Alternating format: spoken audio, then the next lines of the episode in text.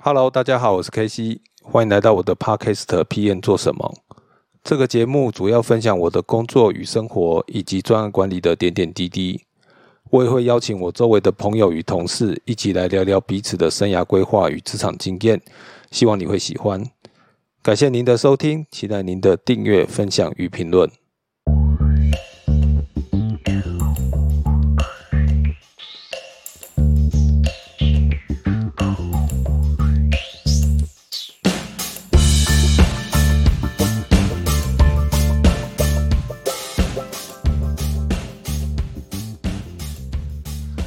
家好，我是 K C。大家好，我是小芳。今天是二零二二年五月一号劳动节，就是身为一个打工者啊，其实这是一个专属的日子，所以今天的主题就是要跟大家聊聊劳工劳动基准法。那在聊劳基法之前，还是跟大家科普一下这个劳动节的来源哦。那劳动节其实是一个全球性的节节日，是为了要庆祝劳工对社会跟经济所做的贡献，所以大部分的国家都会在五月一号做劳工节，定成劳工节。但是像美国跟加拿大他们是九月一号，日本是十一月二十三号，澳洲则是在十月的第四个星期一，所以每一个国家仍然是有点不同。那劳动节是怎么来的呢？其实我查了一下维基百科哦，它是在。一八六八六年，在美国芝加哥发生了一个甘草市场暴动。那因为工人就是争取八小时工作制，但是不知道为什么，就是一个和平的游行，最后就引发了罢工跟抗争，然后有人丢炸弹，然后警察杀人等等一串的事件，所以造成非常多警民的死亡。那为了纪念这个事件呢，就定在这个五月一号呢，定为国际劳动节。那有兴趣的人可以上 Google 去查一查。先问小芳，第一个题目是，呃，在台湾是谁可以放劳动节呢？OK，在台湾的话，劳动节呢，其实它是隶属在劳动基准法里面的第三十七条。那劳基法第三十七条其实呃规定了劳工可以放什么假，然后它的法源当然是引自于来内政部有规定了一个呃我们国内国家的纪念日啊、节日啊。所以五一劳动节呢，其实它是一个专属于劳动基准法的节日，其他不符合、不适用劳动基准法的人呢，其实都放没有办法放五一劳动节的。嗯，因为今天是五一劳动节嘛，所以所以我就想说，就是要跟大家应景聊一下劳基法。那人力资源其实也是专案管理的一环，所以你你这做专案经理的人很难。不会碰到人力管理的题目啊，比如说放台风假到底要怎么放，然后加班钱要怎么算？那你自己家里的这个加班跟你找厂商的加班又不一样，那怎样做才不会违法？所以今天我们这一集就想很快把这个劳基法走一次哦，那就是让大家有一些基本的概念。所以说，如果你是专案经理，就不会踩到雷这样子。那今天特别就请到我的室友小芳来跟大家聊聊劳动基本法，所以想要还是请小芳介绍一下自己的经历，让大家知道一下这样。嗯，大家好，我是小芳。那我从一开始进入职场就是做人力资源的工作，所以我在人力资源上面呢，从到现在大概有二十年的工作经历了，所以基本上在劳基法这一边算是专家。哎，算是蛮熟悉的啦。那当然有一些随着有一些最近劳动意识的抬头啦，可能就会产生很多的呃劳动解释的部分，还是有时候需要去查询一下。但是基本的劳动基准法，我相信这边今天都可以跟大家做一个基本的解答。嗯，那那可以先问的就是说，刚刚其实有讲到劳工嘛，那到底怎样叫是劳工呢？那我先问哪些不是劳工？公务员不是劳工，军人不是劳工。对不对？对，是的。医师也不是劳工，是的。那但是但是劳动基准还是有规定，比如说，诶，国防事业的工作者，但是非军职人员除外。所以你虽然是在军营工作，但是你可能是约聘，这种就不算。没错，是的。那医生的话，就是不不包含住院医生，所以住院医生也是用劳基法。对。那还有一个就是这里有特别提到，就是事业单位的雇主跟委任经理的。这种是什么意思？好，这边所谓的雇主其实就是公司的负负责人，然后委任经理人呢，通常就是事业单位的副总们。然后，但是呢，虽然他说这边会规定说他们不适用劳基法，但是如果你是负责人，然后你是事事业单位的呃副总，但是你每一天实际都还是有参与公司的业务运作，有跟公司的内部同仁开会，甚至做公司重大重大的决策，其实这这还是都是受受劳基法保障的适用对象。所以，所以如果是张周某在台积电做董事长，那他在退休之前。因为可能还兼台积电的总经理，所以他算劳劳算劳工。可是如果他退休之后，他就他是总经理卸下来之后，他是做个单纯的董事长，那就是算呃非劳工，是这个意思吗？是这个意思。不过刚刚澄清一下，张忠谋应该不是台积电的总经理，他应该可能是现在蛮多大型企业这种。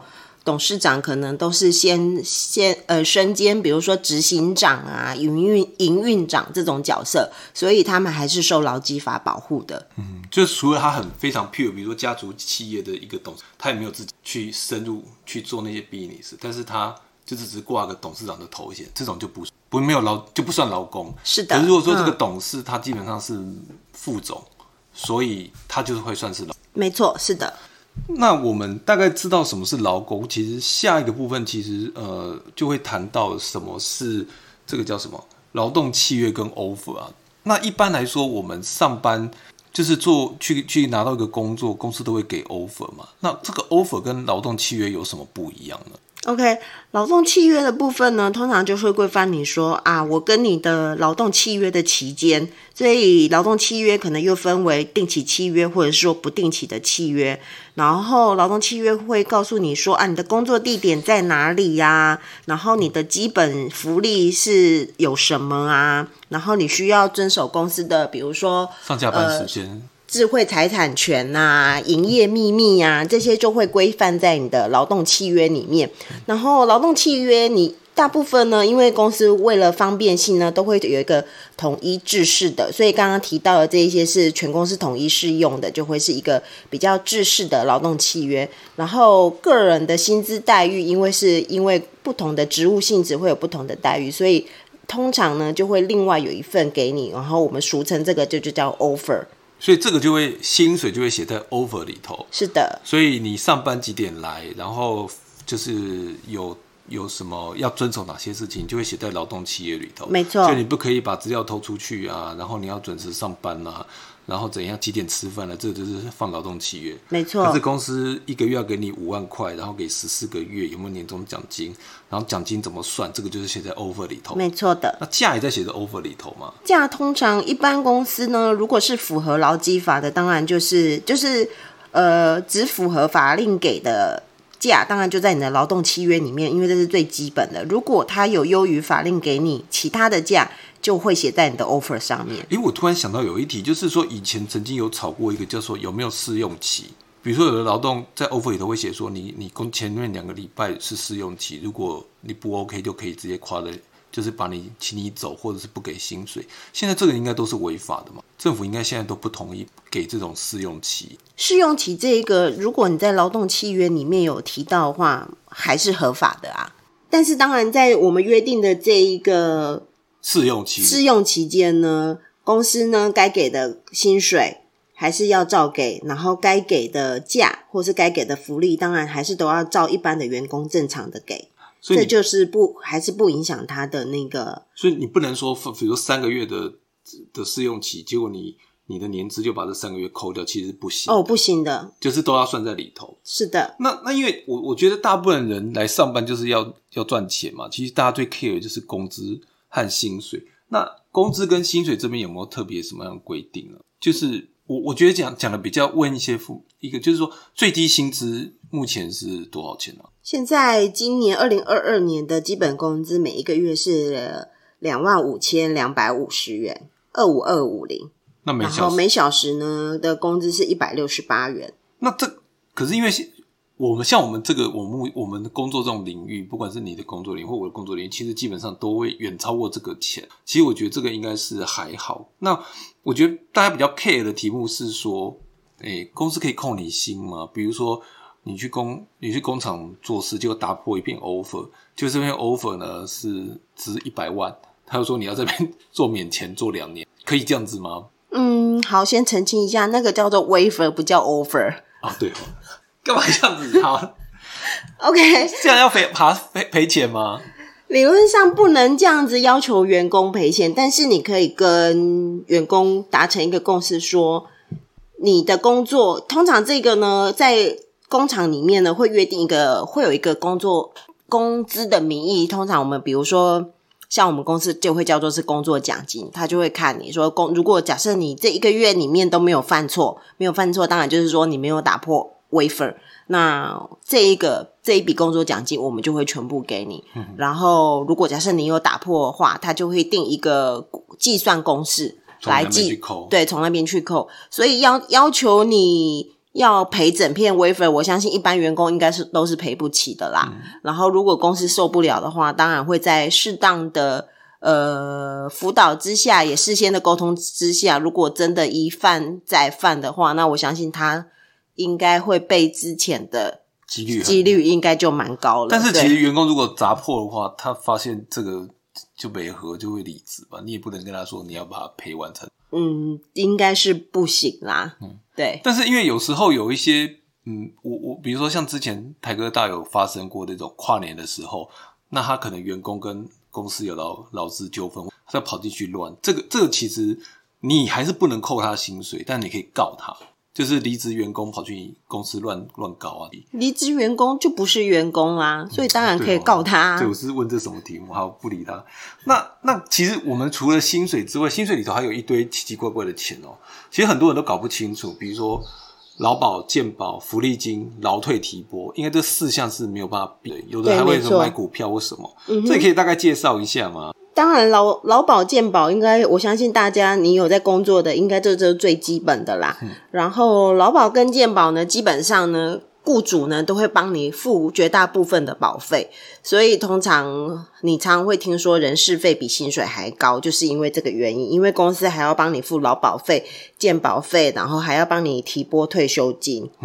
那福利金也算是 HR 的业务吗？诶，福利金通常比较大型的企业都会成立一个叫做职工福利委员会，然后福利金的来源有两个，呃，两大部分啦、一个是来自于公司盈余的，呃不营营收的提拨，一个当然对 revenue 的提拨，然后另外一个部分就是来自于自己从薪水里面代扣下来的福利金。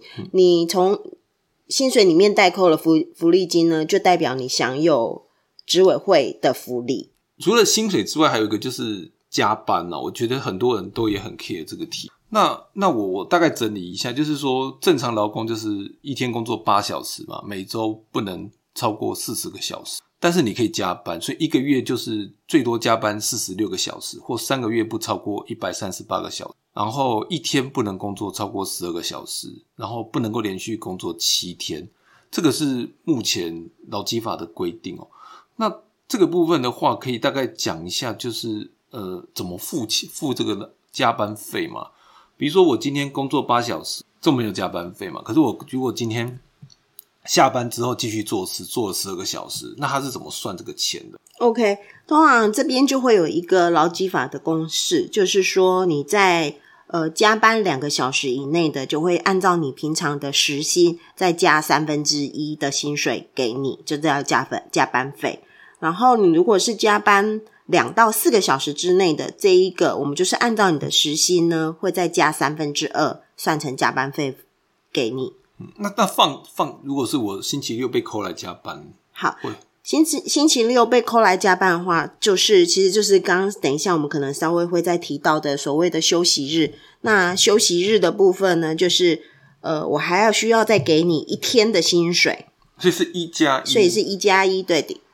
还是一加二？一加一，一加一就是一天的薪水再加一天的薪水。对，照劳基法规定是一天的薪水，本来你那一天薪水就要照常给付给你，再给你一天的薪水。然后，但是目前的高科技业其实对于员工的 favor 都是比较大的，所以有蛮多竹科的企业，或者是呃，现在有中科、南科这些，我相信大型的企业普遍蛮多公司都会给到一加二，就是再给你两倍的加班费。那那过年呢？过年有人说会给到三倍，可是劳基法有这样规定吗？哦，当然没有，劳基法一样，就是如同刚刚前面讲的，你如果是节日来上班的话，通常就是。最符合基本法令的就是给一倍薪水就可以了，但但是因为大型的公司会给两倍嘛，然后再加上公司会觉得啊，我因为是二十四小时轮班，然后要你除夕也来，初一也来，所以蛮多公司呢都会另外给你一个东西，叫做类似这样红包的东西，比如说你来了，我就再加给你一个红包，可能两千块啊，三千块啊，类似是这样子。那就是说，其实照一般来讲，说假日的钱就是加一。比如说，你这一天工作薪水一万块，你理论照劳基法会再给你一，这个是这是政府的规定。是的，但是一天工作不会有一一万块的薪水。嗯，为什么？所以可能 K 一的薪薪资基础比较高吧？没有，好不好？好，那那如果说今天如果是你一如果是照老园区，他为了要给公司比较多的福利，因为现在大家在抢人嘛，所以他会给到一加二。类似像这样子，没错。但是，但是有一个题目就是说，有人会说，某些某些人你当了主管就不会有加班费了，这个是合法的吗？这当然是不合法的啦。然后，当然这是一种默契，主公司与主管之间的默契的存在啦。所以，一般员工可以交，但是主管基本上是就马上 lose 的权利。哎，对，是这样子。再再讲下去会被告的。对。那那那工读生呢？工读生这种计钟点的。他有加班费吗？工读生的当然有加班费啦，所以就要看我们怎么跟工读生约定他的工时。如果你是在约定范围之外，请他继续工作的，那这个部分就是要付加班费。诶，那你刚刚有讲到这种变形工，我我我我们有遇过有的人是说，哎，你反正你最近都没有事情，你都不要来上班，然后你有需要的话再叫你来上班，所以你没有来上班就不付你钱，也不付付你加班。可是你来的时候呢，就照钟点算，这样是合法的。你有听懂我意思吗？基本上，首先这一种的能适用变形工时的，它都是有一定的要报补，对，要报备。然后，其实劳基法又有规定说，什么样的工产业才有办法适用这个变形工时。所以，首先我要先确定说，你刚刚谈的那个 case，它是属于什么产业的？嗯，了解。对，比如说，呃，我记得好像之前在医院有炒过，像这种护理师。他可能他因为护理师的工时很长嘛，可是有时候医院的病人很多，有时候很少，所以他没有办法扛住说病人就刚刚好，就是我假设我现在有十个护理师倒班就能够应付得了。所以假如说今天病人比较少，他就说你们这五个人呢就回家，我也不付你钱。但是呢，晚上突然间一堆人跑来住院，那就是大家这些人来上班，这样是不可以的嘛？就是动来动去这种，就基本上是不合法的嘛？基本上是不合法的，对。所以这必须都先谈好。所以不能够临时叫你来，然后或叫你走。没错，是的。那那还有一种就是补休，那补休是怎么样的规定呢？就是说，假如说我今天我不给加班费，但用补休的方式是可行，是可行的。那通常呢，到底能不能申请补休呢？通常照劳基法规定，还是说劳工有权利自己选择他加班后的补偿，他要选择可以自己选择，我是要领先领加班费，或者是说我要按。或者是说我要选择补休的方式，那补休通常呢，我们就是用一比一的概念，就是说你加一个小时的加班，我就再换给你一个小时的补休。补休，对。那补休如果最后还是请不完，那公司是要换现金给你。对，不但公司最后补休请不完，公司要换现金给你，而且换的这个方式呢，就要再回归到当时你这一天。加班的状况，你如果那一天加班呢是属于假日加班的话，然后对我就要回归到我应该要再付一加一的薪水给你，或是比较呃更好的企业可能甚至付到一加二的薪水再给你，就是要看公司当初的规定，是就是要回溯到那个没错没错。那那有时候我我觉得员工有时候会有个题目，就是说，哎，我我今天呢我有补休，但我不要休，我要先把病假请完。当然，你你生病可以请病假嘛，但是但是有的人就会觉得说，我要先请病假，我不要先请补休。那公司说不行，你要先把补休用掉，你才能够用特休，然后才能够用病假，这样子是可以的。理论上，这个是不回不合法的啦。回到刚刚前面讲的，现在其实劳基法都是在保障员工，所以这些选择上选择原则上都是由劳工发动自己选择，不能由雇主规定。就是说我我我觉得这天，就比如说有人说你要请商假，先把这个这个，哎，这叫什么特休用完，其实上都不可以，不行的。就是就是就是说我这件事情我生病，我就是要用病假。公司是不能说 no 的，没错。OK，那那那那，其实我觉得这有个对女生比较有有有影响的，就是生理假了。那生理假好像不是属于劳工法、劳基法嘛？没错，呃，是性平法。对，其实国内还有一个叫性别工作平等法。那性别工作平等法呢，就会有规定了。呃，生理假、产假、陪产假、产检假，这都属于性别工作平等法。这都是不用公司都不都是都是要付钱，但是可以请的假。没错，对的。那那那我每天都每个月都可以请生理假吗？呃，生理假的话，当然这是女生独享嘛，女生知道嘛。其实原则上还是每个月只能申申请生理假一天。那我我每个月有的人可能身身体体质关系，他请生理假都会很不，他可能要。会两到三天都好好工作，但是他请两天天，但是还是只能不是一天，还是只能申请一天的生理假。那全年他有一个年度的管制或限制吗？对他呃有一个规定是说，全年请生理假没有超过三天的话，这个额度可以不用并到病假额度里面。但是你如果请了第四天的生理假，那这个第四天的生理假就要并到你的病假额度里。其实。其实我觉得这价还很复杂。其实这这整个可以讲一下，说像这一整块，它都是 HR 是有一个单位在专门在管嘛。像这一块，比如说我们刚刚讲的出勤、薪水、价，这这在 HR 部门里头是一个单位在价有价的单位管。其实这就是看组织怎么设计的呢。那通常呢，因为价又会牵扯到刚刚要算的。假没有休完要给钱呐，加班要付加班费啊，所以又跟工资比较相关，所以大部分的人出这些差勤的业务都会归在算薪资的那一个部门里面。嗯，那我薪资薪资，我再回到薪资题目，其实还有一个就是刚刚讲到出勤啊，就是前一阵子其实炒这个一例一休就炒得很，所以你可以大概解释一下一例一休是什么东西？好，简单的说，一例一休就是说。呃，劳工在每一每一每七天当中呢，要有两天的休息，然后其中一天是例假，一天是休息日。这所谓的例假呢，就是说这一天呢，你绝对要休息，公公司呢绝对不能叫你加班。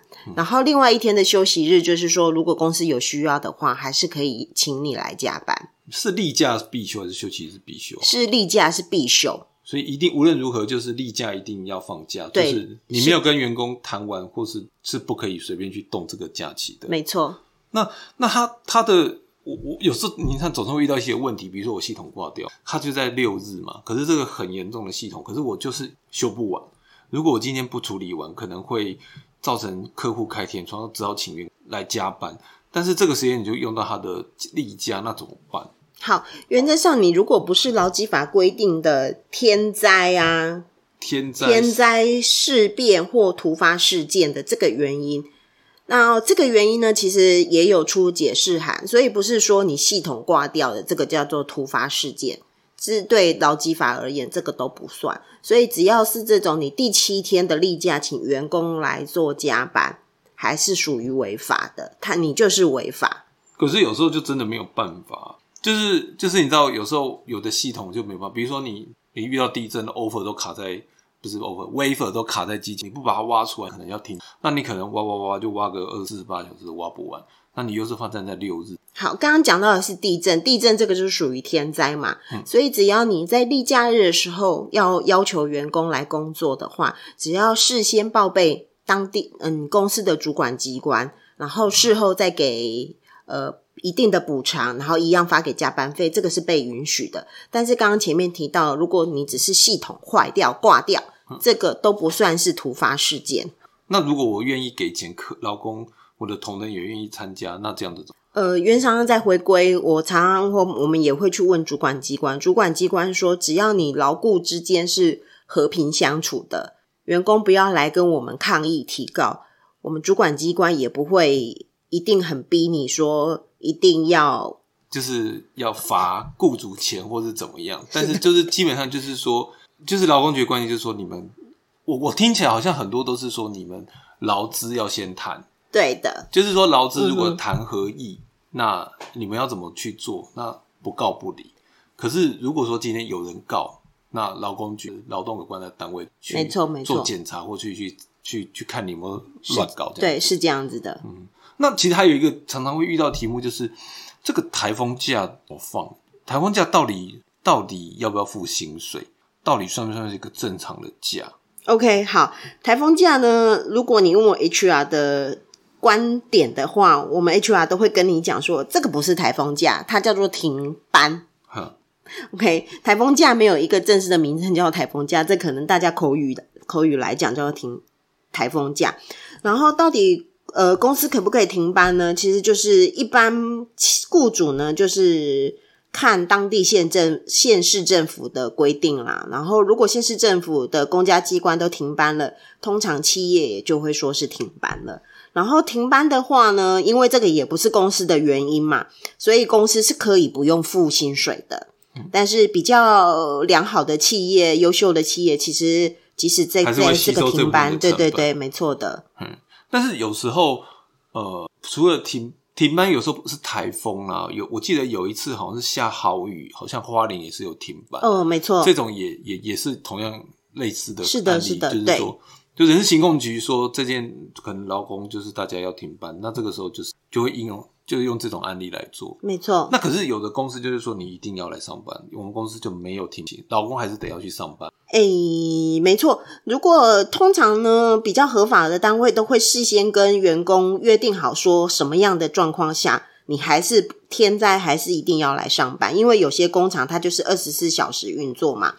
所以通常这时候会会跟约定说，这些轮班的同仁啊，或值班的同仁，即使遇到天灾，还是要来工作。只是说，一般的企业会说啊，你来工作的话，因为很危险嘛，我可能就会支付你计程车费啊，就确保你在来公司的路程当中是属于安全的。但是如果这个时间点，你你你为了去赶台风，就个树倒下来一样，就你进了医院，这个是公司要负责任的嘛？对呀、这样就属于职业灾所以这就害的一环。算实灾，这又是另外一块。但是但是基本上这就是就是因为我为了要做你的事情，结果在这种很危险的天气出，即使不是危险的出去，比如说我今天骑脚骑车去上班，就不知道被谁从后面碰了一下摔倒了，然后造成我这一天受伤。那这个时间，这个就是这也算职灾。对，这个也算是在可。是如果造成我都不能去上班，那公司是说你不管你，你要扣你的这个算你迟到，这这这也是对的吗？嗯，这就不对的、啊。只要是你从你是从住家到公司之间往返必经的途径，然后在这个途径当中，你可能有发生一些交通事故，都是属于职灾。然后这一段期间，你因为这一个事件会造成你需要请假啊，或者说你有一些医疗费用，公司都是需要帮你支出的。嗯好，那剩下最后的就是啊，我今天要跟公司说再见。可是跟公司说再见，大概有我我自己看有三种了。第一种就是说老子不做了，就是离职；然后再就是我解脱了，我要退休；还有就是我像现在大陆勒人很就叫毕，就是请你走。现在大陆比如说像腾讯啊，或者是谁叫你走，他就说毕业了，他会发毕业通知给你，但他基本上本质还是还是之前啊。这三种你可以大概讲一下吗？这有什么？离职的话，当然就是自愿离职嘛，所以是取决于员工自己他的想法嘛，所以自愿提出，所以就是只要在适适当的时间之前告诉公司，所以就是还是可以自由的离职。然后我可以今天说要离职，明天就走吗？理论上是不行的啦，像劳基法至少有规定说，至少有十天到三十天不等的这个状况。以我的年资比较工工作年资比较久，大概至少都要三十天以前告诉公司。有时候我我会遇到一种题目，就是说，呃，比如说有人要离职，那他已经他离职完之后，公司就说你要做交接，但是他最后就公司就说你没有交接完成，所以我我不准你离，或者我不付你薪水，这样可以嗯，不行的。理论上，如果员工有告到三十天的告知公司，其实就是可行的。这是日历天还是工作天？呃，日历天，所以日历天，比如说两周，我就比如说我工作十年，我大概一个月前讲，我进入公司是不能供养。对，不准对的，所以，所以，所以离职不是请求离，离职是告知，这个对告知，对吧？就是跟你讲说我不做了，对。啊，准我告诉你，预告你三十天之后要走，就对这样子。那通常你如果是一个比较呃想要顾顾及就是彼此的关系的话，基本上都还是会尽量把在完成工作交接才会去提离职啊，或是尽量在这三十天之内把你的工作任务交接完成。那那退休呢？退休也算是一个大家比较和呃比较和缓一点的一种离开的方式。那那怎样才能退休？那理论上会退休，就代表你的年纪一定有符合一定的程度以上啦。比如说，呃，工作十五年以上，然后你有满五十五岁啊，或者是工作十年有满六十岁，或者是说你在一家公司连续工作二十五年，都可以申请自请退休。啊、如果只要符合这种条件申请退休的公司是不可以拒绝的。那公司可以强制你退休吗？时间到了，只要是有劳基法有规定，如果你是六十五岁的话，公司是可以请求你退休的。哦，但是就是该付的钱要付。哎、没错，该付的退休金当然要付。可是现在好像有人会讲什么新制旧制啊，我我想说，可能比较年轻的朋友，他们听众他们应该都知。可是像我们差不多这个年纪，可能还有接一些旧制的尾巴，对那还有什么不同？OK，好，那退休金其实就是分有旧制，呃，退休金的旧制跟退休金的新制嘛。然后薪资，我先说薪资好了，薪资比较简单，其实薪资就是一个从你每一个月的薪水，公司会帮你提拨百分之六出来做退休金，然后这个退休金就会存在我们的劳保局里面。然后之后，你年大概到工作满六十岁的时候，或者是说六十岁之后，你就可以再去跟劳保局把这一笔退休金请求出来。所以就是说，你离职的时候，这个这一笔退休金还是跟在你的身上，就我自己去要就好了，对不用透过公司。对，不用透过公司。然后，如果是如果现在可能是工作有一段时已经工作一段时间了，我相信就是可能你有身上有部分的旧制年资，你如果一直都一直在同一间公司，通常你如果是二零零五年以前就在工作的话，你应该身上又在同一家公司的话，你应该会有旧制的退休金。然后旧制的退休金呢，就是你如果你想要申请退休了，公司就可以给付你这一笔就职的退休金。那就职的退休金它的算法呢，其实是比较优的，它是来自于一年一个一年，对不起，一年两个基数，然后我们可以把这个基数就想成说一个基数是一个月的薪资，所以只要是你工作满十呃工作在十五年，你的就职年资在十五年以内的话，假设你就可以一年领两个月的退休金。那那那有时候这个我今天在这个公司已经待了二，然后我又是走旧职，但是公司说呃我要把我要 spin off 这这你这个部门，所以呢你基本上你就换到另外一个公司去了。对，那那那这样子依照劳基法，这个退休金要怎么算？有的公司可能就是他可能一分为二啊，但是他就说那因为是新公司嘛，所以就没有劳没有退休金了。OK，好，如果是这种 spin off 的话，新公司要接受你旧公司的员工的话，通常他会再设计一套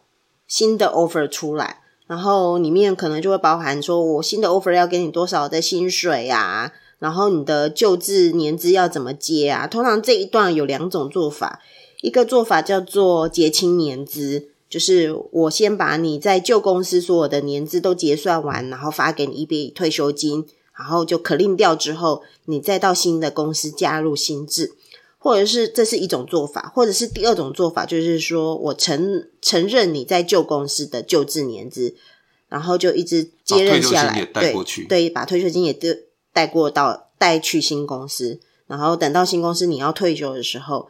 公司再按照你实际上要退休前的前六个月的薪资，再支付退休金给你。但我可以说，你好，你要是不愿意走，把年资，就是我我不要让你把年资带走。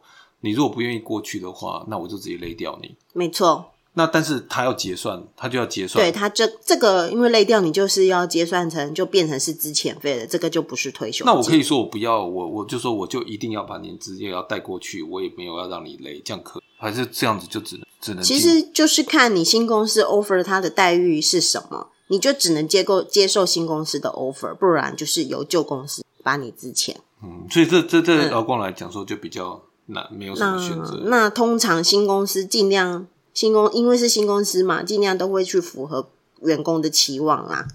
那之前呢？之前应该就是大家最不是很想走到的路嘛，理论上啊。对。那之前有什么什么特别的规定？之前特别的规定的话，应该是。呃，公司如果要之前，你必须有十足的证据啦，包含十足。所谓十足的证据，就是代表说你在这个工作上真的是不适任。要走 POP 就有个对，先要可能要有一个 POP 绩效辅导的过程呐，或者是说，如果不是绩效原因，而是一个你直接可能就违反了公司的什么规定，嗯，然后比如说你偷了公司的什么东西，当然这个就是直接之前的。这是有有凭有证据的话，就可以直接支钱。对。那那那那，如果说今天我今天是说我跟你谈好做了三个月，啊，你做了三个月之后时间没有到，我就叫你这种，嗯，这个也算之前呐。所以你如果你如果做完了就不用支。哎，现在其实所谓的你你谈的应该是所谓试用期嘛，对不对？嗯，也也也可以说试用期，比如说他一开始就跟你先。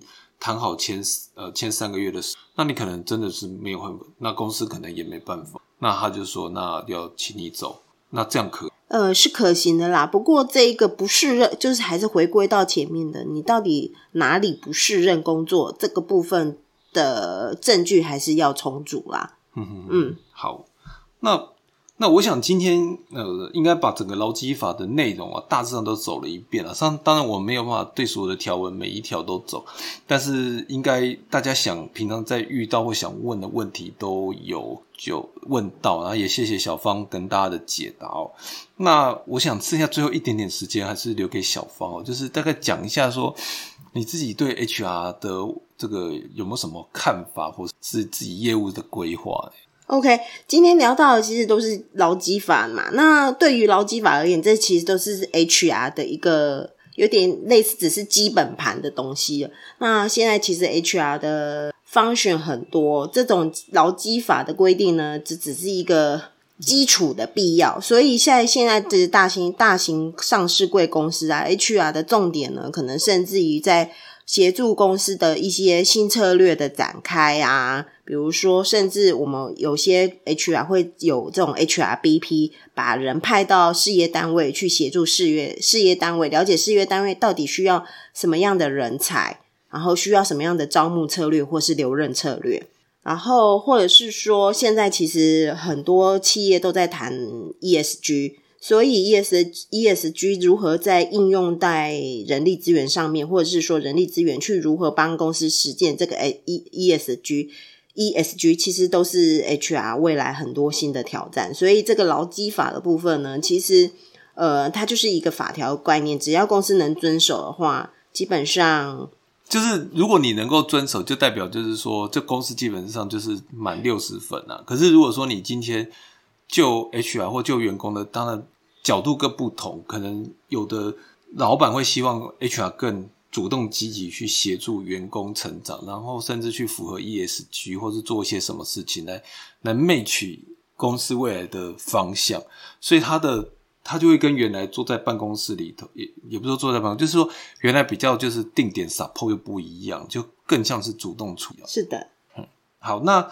今天的今天的时间的关系，我们的节目就到这里啊，就非常谢谢大家的收听哦。那因为我想 HR 其实就是一个非常，其实也是很大的领域啦。那如果呃你对 HR 有任何想问的问题啊，欢迎就是留言给我们哦，包括你在 Podcast 或在 FB 都是可以。那呃也请大家不要忘记订阅、分享跟五星好评。那我们下次见喽，拜拜，拜拜。